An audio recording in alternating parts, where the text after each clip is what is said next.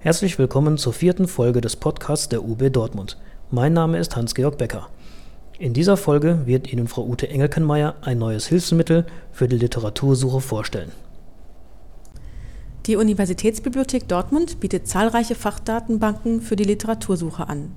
Bisher war es in den meisten Fällen erforderlich, nach einer Suche die Bücher oder Zeitschriftenartikel zu den gefundenen Ergebnissen im Katalog der Bibliothek oder in weiteren Quellen zu suchen. Wenn die Literatur in Dortmund nicht vorhanden war, musste schließlich ein entsprechendes Formular für eine Fernleih oder Aufsatzbestellung ausgefüllt werden. Dieses umständliche Vorgehen gehört nun für die meisten Datenbanken der Vergangenheit an.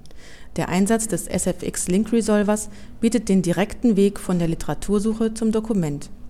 In den meisten Datenbanken der Bibliothek finden Sie ab sofort einen Button Get it at UB Dortmund, der an die einzelnen Treffer Ihrer Suchergebnisse angeheftet ist.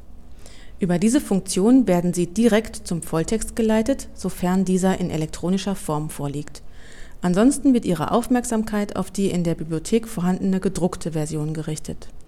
Sollte weder ein elektronischer noch ein gedruckter Text in der Bibliothek vorhanden sein, können Sie das entsprechende Buch oder den Artikel unmittelbar bestellen.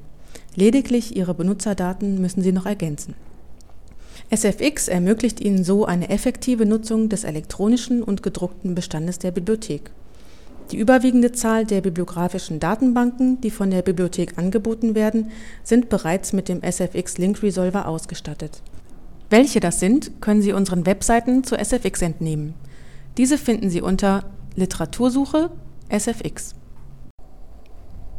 Das war ein weiterer Beitrag unseres Podcasts. Wir hoffen, es hat Ihnen gefallen und bedanken uns für Ihre Aufmerksamkeit.